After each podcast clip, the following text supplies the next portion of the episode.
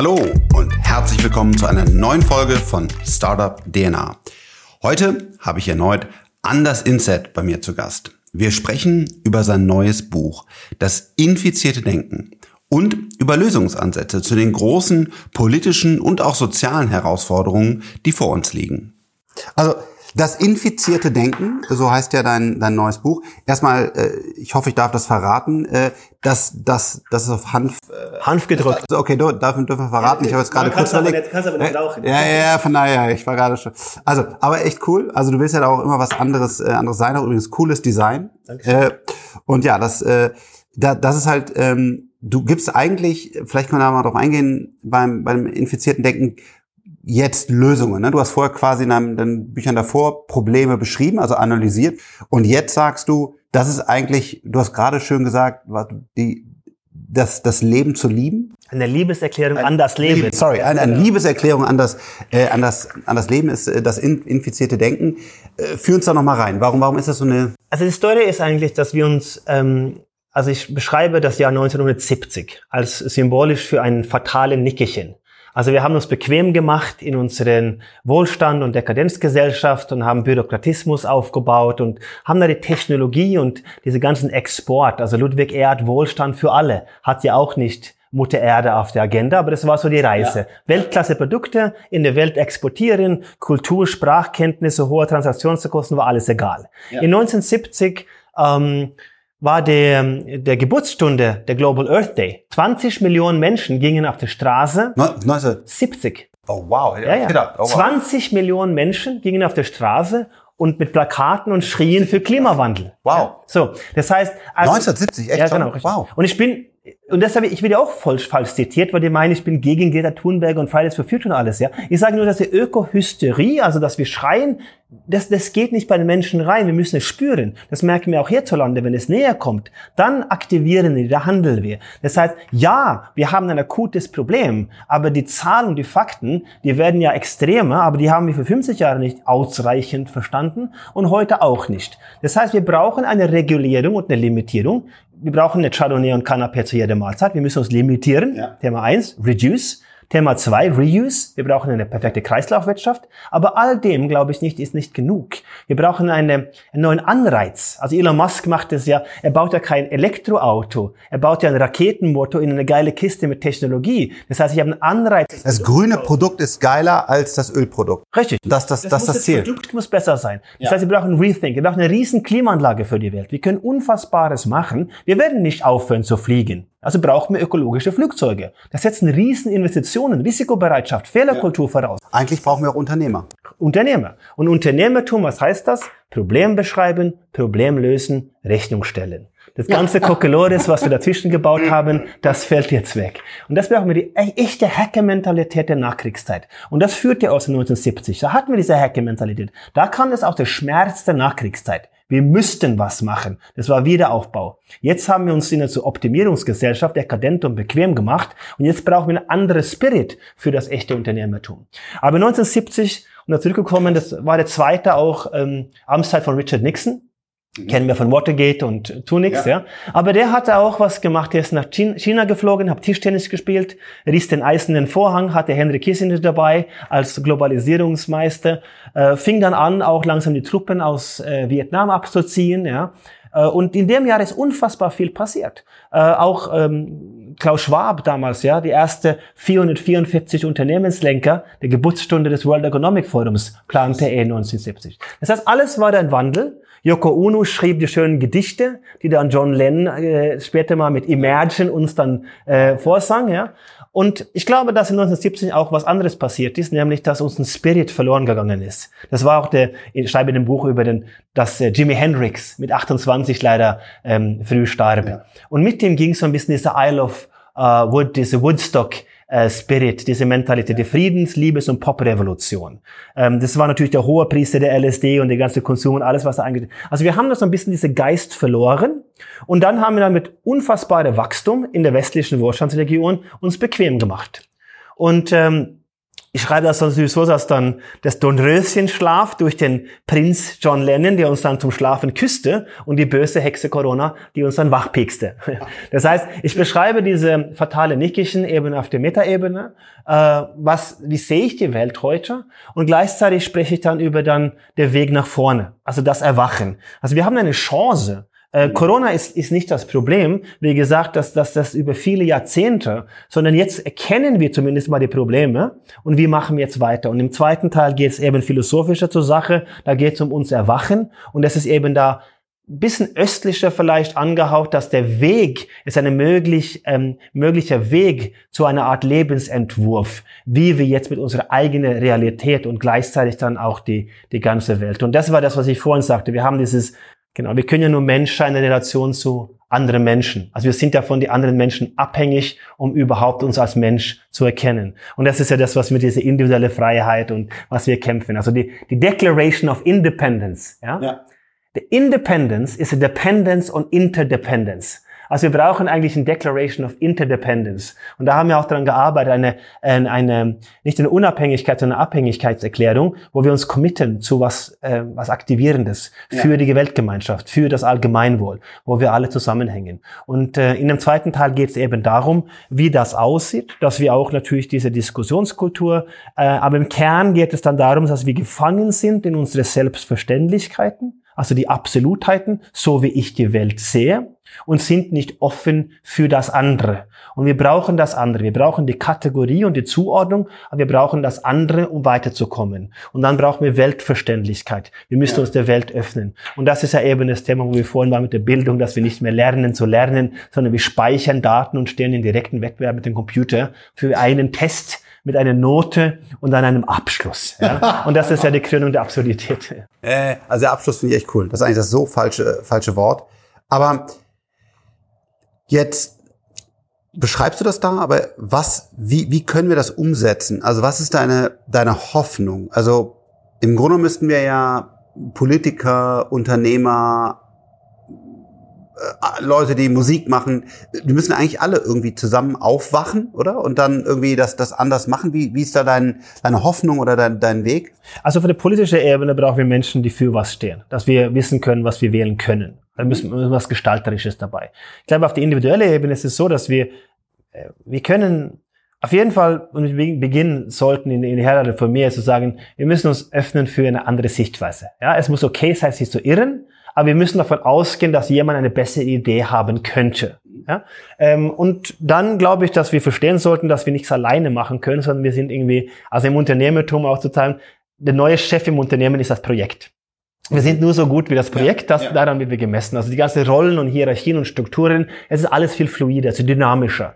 Ja. Das heißt, ich schreibe in dem Buch eigentlich im Kern über das Streben nach dynamisches Equilibrium. Also ein permanentes Streben nach mehr Balance. Du ja. kommst nie an. Das ist ja ein bisschen auch von dem, aus dem Buddhismus, also ja. nicht, nicht orthodoxe Buddhismus, sondern einfach nur, das, der Weg ist das Ziel, ja. Also, und das sagt ja auch Hannah Arendt, ja. Das ist ja, äh, ich schreibe zum Schluss, die, das, unser Leben ist eine wunderschöne Reise nach nirgends. Ja, aber wir müssen diese Reise antreten und wir dürfen sie antreten. Also wir können was tun in dieser kurze Zeit, wo wir wahrscheinlich, wenn wir so die Realität so wahrnehmen und wir glauben an die Endlichkeit des Lebens, dann haben wir eine Chance, was zu tun. Und ich glaube, das ist was Schönes im Leben. Das ist ein Weg auch zur Getroffenheit von Glückseligkeit. Also wir können eher von Glückseligkeit getroffen werden durch die aktivierende Tätigkeit, dass wir was probieren und uns einbringen und was lernen, dass wir uns der Welt öffnen. Und es gibt so viele Dinge, die wir einfach ähm, äh, glauben zu meinen, dass sie so sind. Und ich habe ein paar große Themen, da können wir auch mal kurz darauf einsteigen, aber ich im Buch schreibe zum Beispiel über die Entstehung des Christentums ja. und der griechischen Mythologie. Und es gibt einen ähm, New Yorker Anwalt, Brian Moraresco, der hat ein Buch geschrieben über der äh, Hidden Language of the Religion with No Name.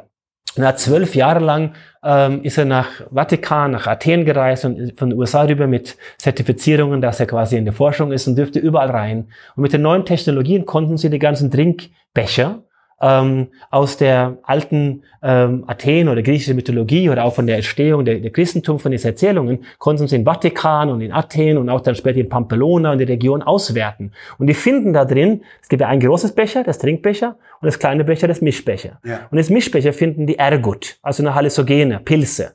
Und, ähm, und die Griechen, also griechische Mythologie, war die ersten Biochemiker. Die haben ja 5000 Jahre lang von der Natur gelebt. Und wenn du da hinreist und du fragst, und ich war ja auch selbst in Athen und habe mit Historiker, die wissen das ja alle. Es war eine unfassbare Rauschfeld und eine Herleitung, aber es ist sehr wissenschaftlich belegt und ich möchte mich nicht festlegen ähm, und, und ich beschreibe das nur, ähm, wo kommen die äh, Tiere mit Menschkörper, Menschen mit Tierkörper, wo kommen diese Geschichten von fliegende Hexen und die Befreiung, die Wiederauferstehung, die viele auch von Ayahuasca und der Bereinigung vom Ego, ist eine andere Form der Wiederauferstehung, kommt aus dieser Hallusogene oder diese ähm, synthetische Stoffe, die wir jetzt herstellen, aber auch aus der Natur. Und diese Natur war die Herleitung. Der griechische Gott für Agrarwirtschaft hieß Triptolomeo. Ja? Und er reiste von Griechenland oder Athen und sollte dann Italien und in Spanien dann die Agrarwirtschaft den Menschen beibringen. Die haben aber 2000 Jahre lang schon davon gelebt. Also eine andere Form, eine andere Kunst. Und ähm, wir kennen ja aus manchen Erzählungen auch aus den Themen zum Beispiel Ziegenopfern, ja, was ja, auch in Gebräuche ja. war. Und da haben sie das Blutzen, also das Bluttrinken von der Ziege. Das war eine spirituelle Rituale oder auch eine gläubige. Aber eigentlich ist es so, äh, zumindest in seiner Erzählung, dass die Ziege ist eine Blüte, die ist hochgiftig. Wir Menschen sterben damit. Das heißt, ein paar Menschen werden es probiert haben. Die haben es aufgeführt, wie das okay. funktioniert. Aber wenn man es frisch aus dem Blut der Ziege lebt, kriegt man, äh, trinkt, kriegt man eine unfassbare Rausch man hat eine unfassbare Halluzination und dann überleben wir. Wir haben halt ein Rauscherlebnis. Äh, und er spricht dann halt über letzte Abendmahl und Sakristie und, und alle diese Dinge, die beschrieben sind, dass diese Geschichten, die niedergeschrieben sind vor 1000, 2000 Jahre, die können wir nicht absolut interpretieren. Und was er damit meint, ist, es gibt viel, viel Ethisches und Moralisches, aber wir können auch Ethik und Moral ohne Religion predigen. Und auch die katholische Kirche hat es ja aus ökonomischen Gründen auch ähm, natürlich genutzt. Also eine Hexenverbrennung war ja eine Rituale gegen die Frauen häufig waren das, die diese ja. Kunst beherrschten. Und es ist eine andere Erzählung über eine Geschichte, die wir in den Schulen lernen, die vielleicht nicht so absolut ist, wenn man vorsichtig ausdrückt, äh, wie wir das vielleicht glauben. Und das Buch ist sehr empfehlenswert und es gibt ganz viele Bücher dazu. Und es wurde halt in den 70er, 80er Jahren wurden die halt die Akademiker, die das nachgegangen sind, die wurden in den Türmchen quasi eingesperrt und wurden nicht durch die Medien, weil es war eine Erzählung, die durftest du nicht. Und Brian Moraresco kam letztes Jahr raus mit einem New York Times Bestseller und beschreibt eine andere auf fundierte Wissenschaft, sehr gut belegt, mit neuen Technologie Erzählung über den Entstehung des Christentums. Äh, und ähm, und das ist natürlich jetzt alles im Kontext. Pyramiden, die mathematischen Dinge und das Fantasiegebilde vor zwei, zweieinhalbtausend Jahren war natürlich eine andere als heute. Also heute in Rausch sehen die Menschen natürlich durch die Entwicklung der Gesellschaft und die Technologie haben sie eine andere Vorstellungsvermögen ja. in einem anderen nennen wir es gerne mal, wie viele das tun, eine andere Art des Bewusstseins, Vorsicht mit diesem Begriff, aber ähm, das ist im Endeffekt. Hast du, hast du schon mal ähm, äh, Christian äh, Angermeier, äh, ein, ein sehr, sehr erfolgreicher äh, Unternehmer aus Europa, ist da auch in nimmt man Pilzen, also in diesen, in diesen Substanzen, äh, also in einem guten Weg sehr, sehr erfolgreich. Ich glaube, das Unternehmen ist sogar an der Börse. Ähm, hast du schon mal diese, diese Pilze probiert für dich? Nein, Nein. Ich, ich habe überlegt lange, weil ich, ich, ich genau, genau, also ich habe in Psilocybin und auch ein bisschen in, in Cannabis-Unternehmen investiert, weil ich glaube auch ein Teil aus der Natur und der Entwicklung und die, die Möglichkeiten, das ist ein, ein Zugang. Das ist natürlich für viele eine Abkürzung zu Erlebnissen, die man vielleicht durch tiefe Meditation erreichen kann. Ja. ja? Ähm, für mich ging es darum, ich möchte ähm, sehr klar in meine Gebilde über die Realität sein, bevor ich diese Erlebnisse habe. Äh, und da ging es mir darum, dass ich sehr versuche zu, zu verstehen, wo kommt die Herleitung über Physik, über Mathematik, ja. wo kommt die Herleitung, die kognitive Beschreibung über was, was du nicht beschreiben kannst, nämlich die meditativen Zustände oder eben diese Geisteserweiterung. Ja? Also für mich macht es keinen Sinn, über eine andere Grad des Bewusstseins zu sprechen. Weil wenn wir von Gradierung von Bewusstsein, das impliziert, wir wüssten, was das ist. Ja? Das heißt, mhm. ich möchte eine Klarheit haben, wie ich auf der energetischen Ebene, also wie ich das verstehe ähm, und wie ich das kognitiv für mich verarbeiten kann mit den verschiedenen Denkschulen der Welt, also wie wir die Welt wahrnehmen, ja. wie wir mit Begrifflichkeiten, die du auch natürlich verwendet, wie künstliche Intelligenz, ja, also wie kann es künstlich sein, wenn es von Menschen inszeniert wurde? Und Intelligenz ist ja, ist was ist Intelligenz, ja, was was macht die Magie zu der Entstehung ja. dieser ähm, offensichtlichen Prozessierung. Von Cortex her wissen wir, das ist sehr nah am Computer. Das ist äh, gebildet von, von Strukturen, die wir sicherlich auch nachbilden können. Und es ist vielleicht nicht relevant am Ende des Tages, was die Menschen so fühlen und spüren, weil die Technologie kann da schon sehr viel machen. Aber wir haben etwas, was für mich noch nicht abgeschlossen ist. Eine Wahrnehmung darüber, wie es sich anfühlt, etwas zu sein. Es entsteht irgendwas, wie dieser Gedanken oder diese Intelligenz entsteht. Das heißt, wenn wir über künstliche Intelligenz sprechen, da brauchen wir beide ein gemeinsames Verständnis, was mhm, du und ich über ja. kognitive Systeme, wie wir das verstehen, ja. Machine Learning, Predictive Analysis, wie, wie siehst du das, ja? Und dann können wir sinnvoll darüber diskutieren. Aber diese Absolutheiten, und das ist ja auch Teil des Buches, so sagt, wir sind gefangen in diese Begrifflichkeiten und nehmen sie als was Absolutes hin, obwohl wir uns nicht verständigt haben. Und da macht natürlich eine Diskussion auch keinen Sinn. Und manchmal ist ein Begriff, macht auch Dinge, Dinge schlecht. Äh, ich bin bei Anthony de Mello, ein, ein für mich ein wichtiger Philosoph, der hat irgendwann mal gesagt, an dem Tag, wo das Kind den Namen des Vogels lernt, ist der Zauber weg. Weil wenn du halt einen nicht definierten Vogel hast, dann ist es unfassbar schön und komplex. In dem Moment, wo du weißt, das ist irgendwie der Vogel, äh, eine Amsel oder so, dann ist halt irgendwie auch der, der, der, der Zauber weg. Aber auf der anderen Seite müssen wir auch den gleichen, die gleichen äh, äh, Begriffe verwenden.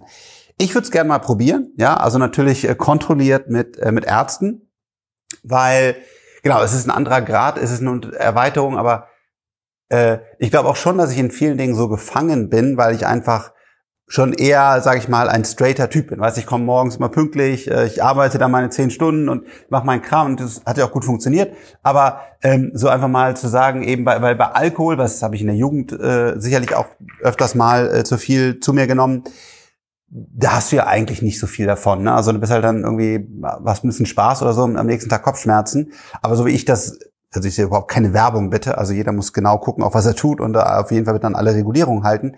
Aber da mal zu sagen, was einige berichten, man, man, man erweitert seinen Horizont, ne? das finde ich schon äh, finde ich schon spannend, aber ja. Aber du hast, du hast vorhin mal gesagt, wegen dieser, mit, mit dieser Thematik mit der Begrifflichkeit von dem Vogel, der Namensbenennung, ja? ja? Also ich glaube, dass wir uns befreien können. Wir brauchen eine Kategorisierung. Also die, die, Kategorisierung ist auch fundamental für die Technologie. Das ist ja auch so, es sind ja auch die Systeme aufgebaut. Die Modellierung von unserem Cortex, also jungen Teil des Gehirns, ist ja genau so, dass wir sagen, wir brauchen eine Zuordnung. Also wir brauchen eine Navigierung in der Welt und so lernen wir von der Welt. So lernen auch die, die Algorithmen, ja. Und da braucht man eine Verabsolutierung. Ja. Und die Kategorie ist, ist, ist für die Technologie fundamental für die Interpretation äh, der Tätigkeit oder der Welt. Ne? Für uns auch, aber für uns ist genauso, dass wir es hinterfragen. Dass wir halt sagen, wir machen nur Fortschritt. Wir können die Vergangenheit optimieren oder wir können Fortschritt entzielen, dadurch, dass wir es hinterfragen.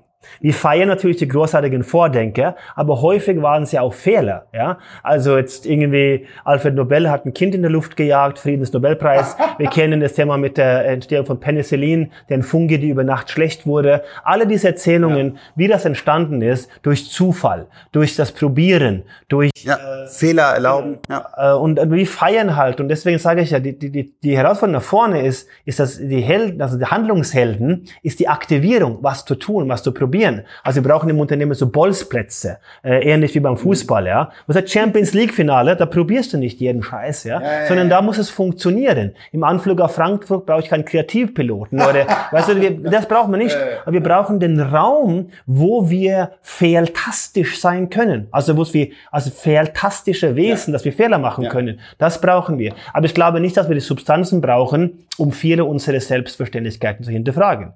Äh, ich weiß nicht, kennst du Göbekli Tepe? Sagt ihr was? Also Göbekli Tepe ist sehr faszinierend. Das ist ähm, Grenzgebiet Syrien, östlich in der Türkei. Okay. Göbekli Tepe, äh, es gab eine Geschichte darum, dass da was vergraben lag.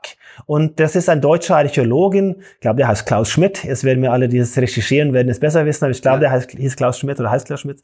Und der ist 1994 darunter gereist. Ja. Und Gebirgli Töpe heißt übersetzt so wie fette Bauch oder dicke Hügel. Ja. Mhm. Und da ist er oben auf der Oberfläche als gelernter Archäologe, hat er schnell gesehen, dass hier historische Steinabkommen da sind. Ja. Und dann haben sie angefangen auszugraben. Darunter finden sie riesen Arealen, mit Dingen mit drei, vier, fünf Meter große Städte. Also es waren okay. Kulturgebilde, wahrscheinlich keine Zivilisationen, wo sie gelebt haben, aber auf jeden Fall war es ein Sammlungsorten von Menschen. Mhm. Datiert 11.500 Jahre zurück. Also Stonehenge 5000 Jahre, Zivilisation sind 5000 Jahre. Hier kommt auf, aus dem Nichts im Neuzeit eine komplette neue Erzählung. Die haben nur zwei, drei Prozent ausgegraben ja. und die wird, die wird wahrscheinlich eine der größten Touristattraktionen der Welt sein in 10 bis 20 Jahre. Ja. 2019 wurde das auf die Weltkulturerbe äh, gestellt und das ist äh, eine neue äh, Entdeckung, die eigentlich seit 94 ja schon da ist, ja. Und in diese faszinierenden Steinen sind dreidimensionale Tiere eingraviert, also eine unfassbare Technologie. Ja. Eineinhalbtausend Jahre später von der anderen Ausgrabungen eine ganz simple Technologie. Also er hat eine Rückwärtsentwicklung der Technologie vor elfeinhalbtausend Jahren. Also es stellt alles, was wir in der Historie und im ja. Geschichtsunterricht gelernt haben, auf den Kopf. Das heißt, wir schreiben, jetzt kommen natürlich die alten wow. Erzählungen darüber, dass Ägypten viel älter ist, wieder hoch. Und das Interessante, Platon schrieb ja in einer seiner Dialogen auch über die verlorene Stadt von Atlantis. Ja? Und das war ja ein Mythos. Aber dieser Mythos vor zweieinhalbtausend Jahren datierte er interessanterweise 9000 Jahre zurück. Das ist genau elfeinhalbtausend Jahre. Das ist so um die Zeit von Göbekli Tepe. Und vielleicht ist es kein Mythos. Und die Wissenschaft belegt ja heute, dass die Erde dadurch eine wahnsinnige äh, Umwälzung hatte durch ein Meteor oder ein äußere Ereignis, ob das eine, eine Katastrophe war oder wie auch immer, wo ganz viel ausgerottet wurde. Es kann, kann sein, dass es Zivilisationen gab, die dann halt ganz anders gelebt haben und teils eine Rückwärtsentwicklung der Technologie hatten. Ja. Und warum erzähle ich das? Das ist genau diese Selbstverständlichkeit, dass wir glauben, dass die Welt 5000, also die Zivilisation, ja. die Menschen gibt es natürlich viel, viel länger, ja, und die Erde seit 13,8 Milliarden oder wie auch immer, Universum, ähm, 13, der Universum 13, 14 Milliarden Jahre. Aber die Zivilisation lernen wir in der Schule, dass die etwa so alt ist. Und jetzt kommt Gebirgli Tepe und jetzt hinterfragen wir alles. Das heißt, wir sollten wir brauchen eine Kategorisierung, wir brauchen eine Art Zuordnung, aber wir brauchen auch eine Hinterfragung unserer eigenen Selbstverständlichkeit. Das ist der Weg nach vorne und da brauchen wir, und da wollte ich eigentlich zurückkommen zu dem Thema, da brauchen wir nicht zwangsläufig Substanzen. Ähm, ja. Aber äh, es kann natürlich sein, dass äh, und, die, und die Natur hat uns da ganz viel äh, zu erzählen, äh, die wir auch nutzen können durch Heilung von Krankheiten und so weiter. Äh, und ähm, ah, super spannend. Das heißt, Warum ist das passiert, dass, dass die Technologie zurückgelaufen ist? Weil man damals halt wahrscheinlich noch nicht so gut dokumentieren konnte. Man konnte es nicht so gut weitergeben. Wenn heute irgendeiner was lernt, gibt das ja quasi das Internet und damit weiß es die ganze Welt. Aber wenn es dann nur an einer Stelle war und dort dann zum Beispiel irgendwas Schlimmes passiert ist und alle gestorben, die es wussten, es gab keine Bücher, es gab kein Internet und dann musste man quasi wieder von vorne anfangen und dann war durch random wieder, wann hat einer wieder genauso gute Ideen, äh, super spannend. Wo, wo steht das Projekt? Also wie weit ist diese Ausgrabung? Weißt ja gut, die waren, äh, die, die sind ganz wenig ausgegraben, aber dadurch, denke, durch Corona wurden sie auch äh, gebremst. Also ich war noch nie selbst da, aber ich werde jetzt, äh, wenn ich anfange, dieses Schreiben, werde ich da runterreißen. Äh, und da geht es ein bisschen um die Erforschung von, von gerade was wir sind, was wir Menschen sind, weil ich glaube, das Wesentliche für uns, was sehr interessant ist, dass wir ganz viel Technologie schaffen. Ja? Äh, und das brauchen wir auch. Also ich, ich sage immer, die zukünftige Jobs, die wir in, in Mengen benötigen werden, sind Kulturingenieure. Auf der einen Seite brauchen wir das Ingenieurswesen, die Technologie, ja. aber wir brauchen auch Menschen, die Menschen verstehen. Also ja. wir müssen sagen, was wir wollen, ja, und wir müssen uns auseinandersetzen mit dem Menschen als solches. Ja. Das ist, glaube ich, wichtig. Wir haben uns Menschen genannt. Das ist ein wunderschöner Wort, finde ich. In deutscher Sprache Mensch. Das ist der Gegenteil von Unmensch. Es ist nicht neutral, es ist der Gegenteil von Unmensch. Und Unmensch ist was Negatives. Also muss Mensch was Positives sein. Es muss was Gestalterisches, was Aktivierendes sein. Wenn es eine Neutralität wird, ja, dann verliert es seine Magie. Das heißt, wir können vieles von dem, was wir als ja, wahr oder als Gesetz nehmen, was für uns menschlich wesentlich ist oder wichtig ja. ist, können wir durch die Technologie ersetzen. Da gibt es, glaube ich, kaum Grenzen. Ja? Ich weiß ja nicht, ob du bewusst bist. Ich kann ja nicht von deinem Bewusstsein sprechen. Ich kann nur von meinem eigenen Bewusstsein sprechen, weil ich ja. nur meine eigene Bewusstsein ja. habe. Aber ich kann davon ausgehen, dass es so ist. Ja?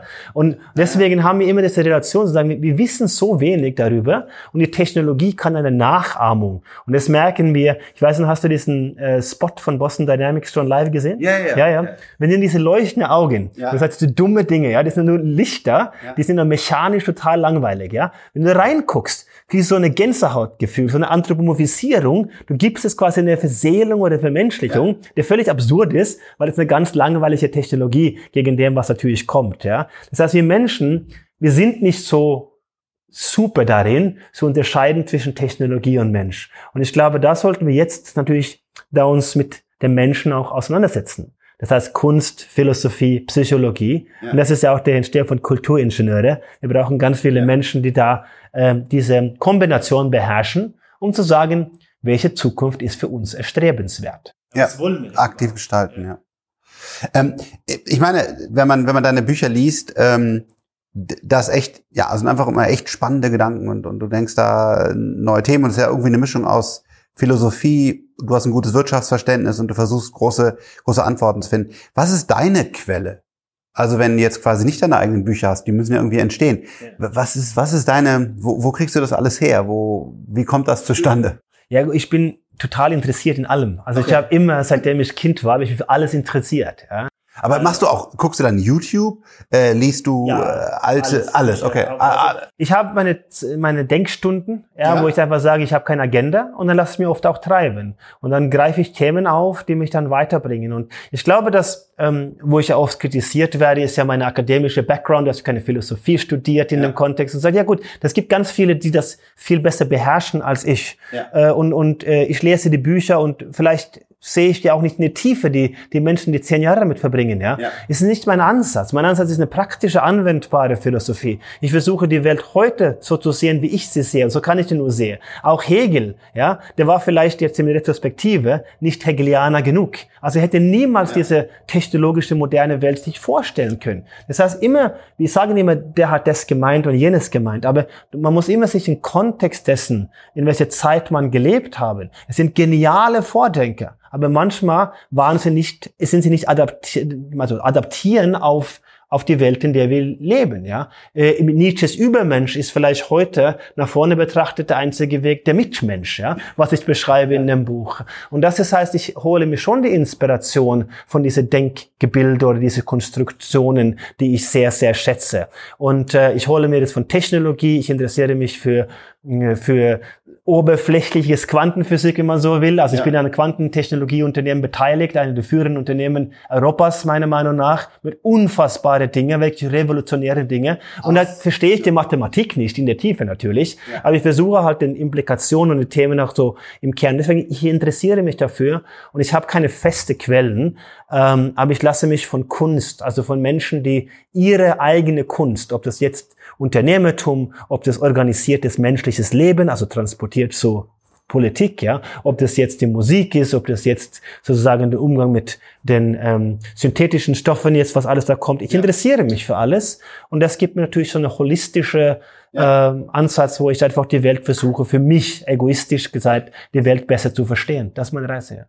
Und ähm, für mich bist du da so, so ein bisschen ein Zukunftsmodell, weil wir brauchen, glaube ich, nicht mehr nur Fachleute, die, die einfach ein Ding können, sondern vor allen Dingen brauchen wir Leute, die holistisch, hast du gerade gesagt, die Dinge einordnen können, weil wir einfach so viele Herausforderungen haben, auch, auch von der Politik her. Es ist eben nicht mehr nur die, die Physik, die natürlich, und ich habe vor jedem Physiker Mathematiker tiefen Respekt, weil ich da eben auch nicht so tief drin bin und das finde ich super.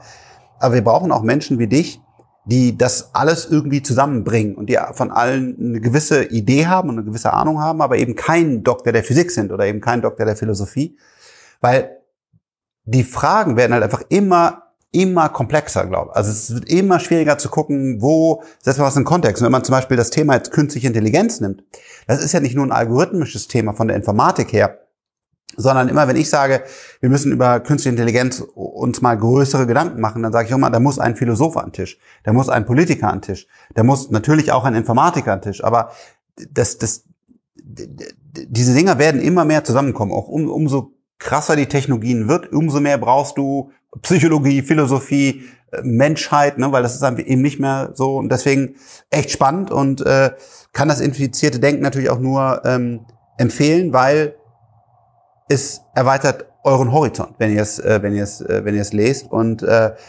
echt, echt krass. Also auch das Gespräch gerade wieder hat mich echt eine Menge mitgenommen. Bin jetzt gerade echt ganz emotional, weil einfach, weißt du, man merkt, du brennst dafür, du, du, du, du bist da auf einer sehr hohen Bandbreite einfach unterwegs und ich glaube, das ist einfach in Zukunft echt wichtig, dass wir nicht mehr nur schwarz Ich weiß nicht, ob das wichtig ist. Ich glaube, das Wichtigste ist, dass wir einfach uns nicht so ernst nehmen und dass wir auch sagen, wir können auch Fehler machen und, und interessiert daran zu lernen. Ich glaube, dass das ist, ähm, ich spreche von, von, von professioneller Amateure.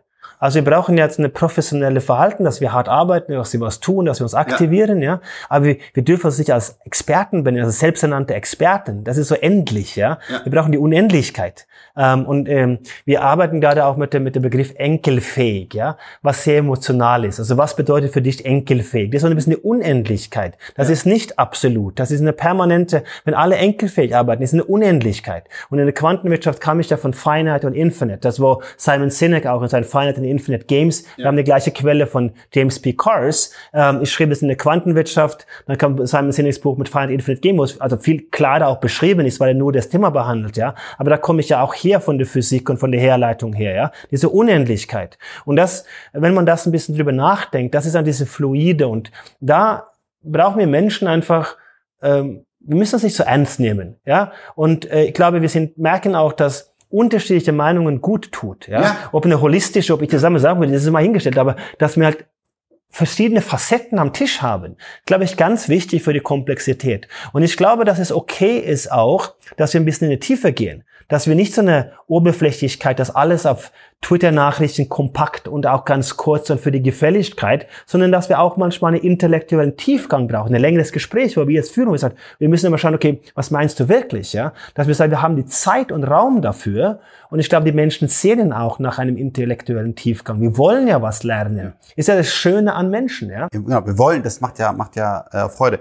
Ähm, übrigens hier auch nochmal ein Tipp von mir, folgt gerade auch auf Twitter und Social Media Leuten mit anderer Meinung. Das ist wirklich extrem wichtig. Und ähm, bei der Politik zum Beispiel, äh, Kevin Kühnert ist ja auch öffentliches, ganz normales Geheimnis, ist nicht mein Favorit, sondern ich finde Enteignung und die ganzen Themen, die er auf den Tisch bringt, wirklich grausam. Aber ich folge ihm, weil ich einfach sein, sein Input haben will. Rezo zum Beispiel ist ein sehr bekannter YouTuber, äh, mit dem ich politisch auch äh, überhaupt nicht über, übereinstimme aber er macht auch Dinge echt gut und super spannend. Also ich glaube, so bewusst auch seine eigene Bubble auf Social Media immer wieder zu erweitern und, und nicht, nur, nicht nur der, der, der gleichen Meinung äh, zu sein, ist, ist ein ganz wichtiger Gedanke, ne? weil nur dann kommst du eigentlich weiter, wenn, wenn du, wenn du dir, wenn du alle, natürlich folge ich auch den Leuten, die ich cool finde, Elon Musk und feier jeden Tweet von Elon und äh, steht da echt wie ein Fanboy, ja, genau. Aber auf der anderen Seite auch wichtig zu Leuten sagen, die eine andere Meinung haben, ne? die halt sagen, warum Tesla scheiße ist oder warum, warum Enteignung eine super Idee ist, meint Kevin Kühnert.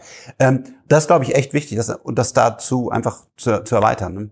Ja, ich glaube, also, dass, dass, dass das Lernen zu lernen, ja, also dass wir in den Schulen auch über Bildung sprechen, die fundamental äh, den Bildungsauftrag von Humboldt auch verstehen. Also was ist eigentlich Bildung? Ja, ja. es gibt eine Philosophieschule in Schuttetal, eine sehr bekannte äh, Schule für junge Kinder, äh, die immer ganz hoch rankt und das ist halt so praktische anwendbare Philosophie. Da lernt man Kollaboration, Co-Kreation, das Miteinander. Ja. Äh, und ich schreibe auch in dem Buch drüber. Und wir haben so eine eingebildete Gesellschaft mit Absolutheiten, wo wir die Kinder Noten geben, alle lernen das Gleiche und so weiter. Dass wir trainieren eigentlich die Fähigkeit zu lernen ab.